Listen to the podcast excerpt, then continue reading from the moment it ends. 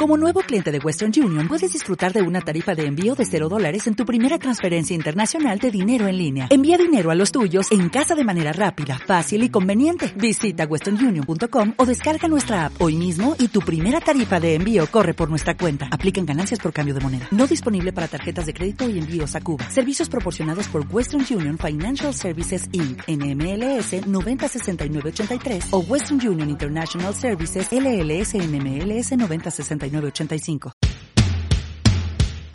Creo que es un mes propicio para encontrarnos con nuevas palabras del idioma español. Todo esto a razón del Día del Idioma, que para nosotros es el mes del idioma. Entonces, ¿qué tal si hoy vamos descubriendo el origen de nuevas palabras que se usan cotidianamente pero que desconocemos de dónde surgieron? Y para esto aprovecharemos el excepcional libro Palabras Fabulosas de Ricardo Soca. Empieza ahora Español con Todo, presentado por la psicóloga y profesora de español Ludey Flores. Hola, bienvenidos a Español con Todo, un podcast con curiosidades y temas interesantes para nativos y estudiantes de español. No lo olvides, la transcripción completa y gratuita de este episodio la encuentras en el blog espanolcontodo.com. Comencemos. Celular.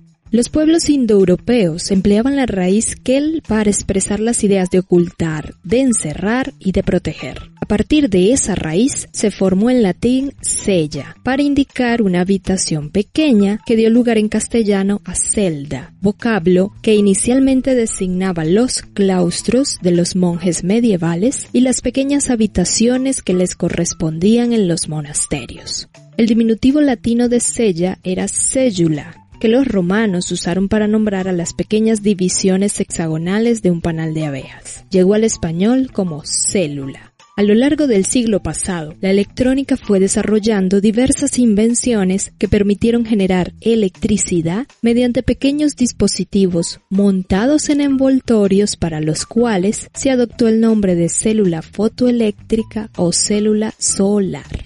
Finalmente, llegamos al teléfono móvil, que funciona mediante una tecnología que establece la división del territorio en pequeñas áreas geográficas, cada una de las cuales es llamada célula. El conjunto cubre toda el área de funcionamiento del sistema. Por esa razón, los teléfonos móviles son denominados también celulares. Cuaderno el cuaderno que usábamos en la escuela, como el que usamos hoy para anotar números de teléfono, nuestros apuntes de algún tema que aprendemos, oportuno el momento para señalar que es una estrategia básica para memorizar, tomó su nombre del bajo latín quaternum, cuádruple, porque antiguamente los cuadernos se formaban al plegar en cuatro partes una hoja grande de papel. A continuación, conoce el origen de una palabra común de escuchar en esta época de pandemia. Enfermo. Es etimológicamente aquel que no está firme. En efecto, la palabra proviene del latín infirmus, compuesta por el prefijo privativo in y el adjetivo firmus, o sea, falta de firmeza. Tiene sentido, ¿no? Considerando la condición física que poseemos cuando estamos enfermos. Gastronomía. Hablar de manjares refinados haciendo referencia al estómago, a los intestinos o al proceso digestivo no puede ser considerado de buen gusto. Normalmente tendemos a disfrutar la buena comida sin pensar demasiado en lo que sucede en el organismo después de ingerirla. Sin embargo, esto es lo que ocurre cuando hablamos de gastronomía, palabra que significa tanto el arte de preparar una buena comida como la ficción a disfrutar los placeres de la buena mesa. El vocablo se formó como derivado culto del griego gaster, gastros, vientre, estómago, que también está presente en palabras como gastroenteritis, gastroenterología y gastritis, con el elemento compositivo nomos, conjunto de reglas. El etimólogo francés Albert Dausat explica que el vocablo gastronomie surgió en esa lengua a partir de una obra publicada en 1622 con el título Gastronomie por un poeta llamado Berchoz. de cuyo gusto literario se puede dudar, pero que al parecer era un amante de la buena comida y según cuentan, un goloso empedernido. Ahora, ¿cómo crees tú que se formó la palabra gramática? Para muchos estudiantes, hoy en día es un tema desagradable, pero es imprescindible para aprender el idioma. Escucha el origen de la palabra. Gramática.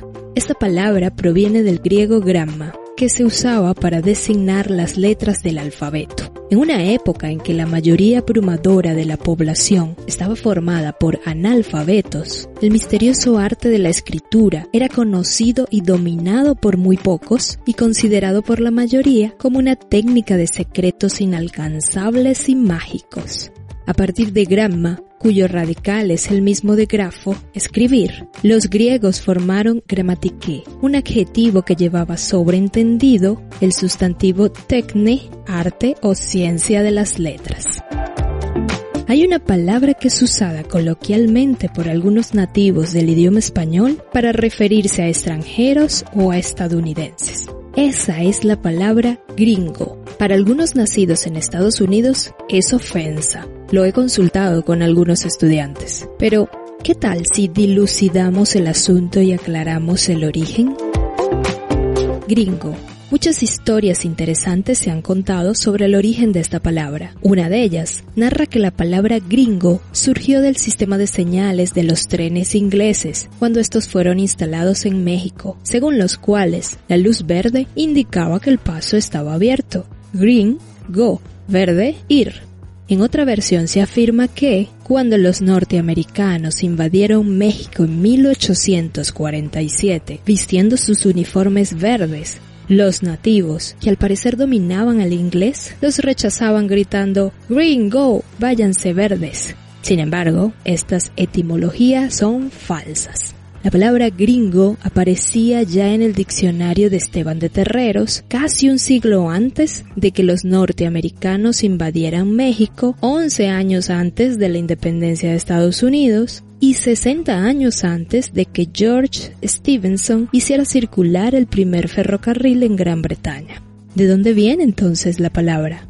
En la Edad Media existía la costumbre de mencionar las locuciones en latín acompañadas de su versión en griego. Pero en cierta época, la Iglesia Católica determinó que la comprensión del griego no era necesaria para la erudición católica. A partir de ese momento, el griego fue considerado un idioma extraño y como tal símbolo de cualquier habla incomprensible. En el ya mencionado diccionario de Esteban de Terreros se explica así. Gringos llaman en Málaga a los extranjeros que tienen cierta especie de acento que los priva de una locución fácil y natural castellana, y en Madrid en el mismo nombre con particularidad a los irlandeses. En América, el vocablo se popularizó con variantes. En México es usado casi exclusivamente para referirse a los estadounidenses. En el Río de la Plata se aplicó en la primera mitad del siglo XX a los italianos, aunque actualmente se tiende a usarlo para denominar también a los norteamericanos. Según Corominas, un filólogo y etimólogo español, la alteración fonética de griego a gringo se habría procesado en dos tiempos. Primero, de griego a grigo, una reducción normal en castellano, y más tarde de griego a gringo. De seguro si practicas la comprensión auditiva en español, habrás escuchado la palabra ojalá, sabes de dónde proviene. Esta interjección con la que se manifiesta el deseo de que ocurra algo se expresó durante algún tiempo con la forma Ojalá, la X pronunciada como la CH francesa o la SH inglesa. Aparece registrada por primera vez en nuestra lengua en el Diccionario Español Latino, 1495 de Nebrija. Proviene del árabe Inch Allah, que significa que Dios lo quiera. Inch es una partícula que denota deseo o voluntad, y Alá, como se sabe, es el nombre de Dios en árabe. Una palabra muy frecuente cuando aprendes un idioma es indudablemente la palabra profesor. Aprendamos el origen. Profesor. Los primeros cristianos fueron también los primeros profesores de la historia, porque profesaban, es decir, declaraban públicamente su fe, aunque pudiera costarles la vida. La palabra se formó a partir del latín profiteri, del mismo significado, formada por fateri, confesar, con el prefijo pro, delante, con el sentido de delante de todos, a la vista. A partir de cierta época, un profesor pasó a ser aquel que profesaba, o sea, que declaraba públicamente que poseía conocimientos en determinada área del saber y que podía transmitirlos. En el diccionario de Covarrubias 1611 encontramos profesar algún arte o ciencia, latine profiteri, profesor de la, el que la sigue y profesa. Pero poco más de un siglo más tarde, en el diccionario de la Real Academia, el vocablo profesor era definido como el que ejerce o enseña públicamente alguna facultad, arte o doctrina. Semana el hábito de agrupar los días en periodos de siete unidades, que hoy llamamos semana, es original de los babilonios y fue adoptado por los griegos y los romanos, que dieron nombre a estos periodos con base en el número siete. Entre los romanos, el gran prestigio de que gozaba la astrología llevó a introducir la semana de siete días, basada en la idea babilónica de las siete mañanas pero los nombres de los días fueron formados de astros y dioses equiparados a los babilonios. De esta forma, el lunes se llamó así en homenaje a la luna, el martes recordaba al dios de la guerra Marte para los romanos, el miércoles al dios del comercio Mercurio, el jueves a Júpiter y el viernes a Venus. Para los romanos, el sábado era el día de Saturno, pero con el advenimiento del cristianismo el nombre Dies Saturni fue cambiado por Sabbatum, derivado del hebreo Sabbat, descansar, que entre los judíos designa el día semanal de descanso. En latín, el domingo se llamaba Solis Dies, día del sol, pero los cristianos cambiaron ese nombre a Dominica, domingo, que significa día del Señor, Dominus. ¿Qué tal si culminamos con un concepto básico pero determinante en el tratamiento formal en español? La palabra señor. Señor proviene del latín senior oris. En los últimos siglos del Imperio Romano se empleó senior para referirse a los ancianos más respetables, o sea, los senadores romanos y más tarde los dirigentes de las comunidades cristianas y judías. En la Edad Media, senior se usó como tratamiento de respeto para con toda persona mayor de rango superior como equivalente de dominus, significado con el cual llegó al español con la grafía señor.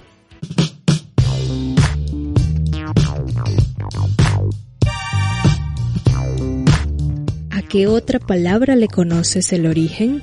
Cuéntanos. Por último, Sería muy chévere leer una reseña o comentario tuyo del episodio que acabas de escuchar. Nos motiva mucho para continuar creando contenido interesante y útil, además de seguir creciendo juntos en el idioma. Gracias. Escuchaste Español con todo. As a new Western Union customer, you can enjoy a $0 transfer fee on your first international online money transfer. Send money to your family and friends back home the fast, easy, and reliable way. Visit westernunion.com or download our app today to get started, and your first transfer fee is on us. FX gains apply, not available for credit cards and transfers to Cuba. Services offered by Western Union Financial Services Inc. and MLS 906983 or Western Union International Services LLC and MLS 906985.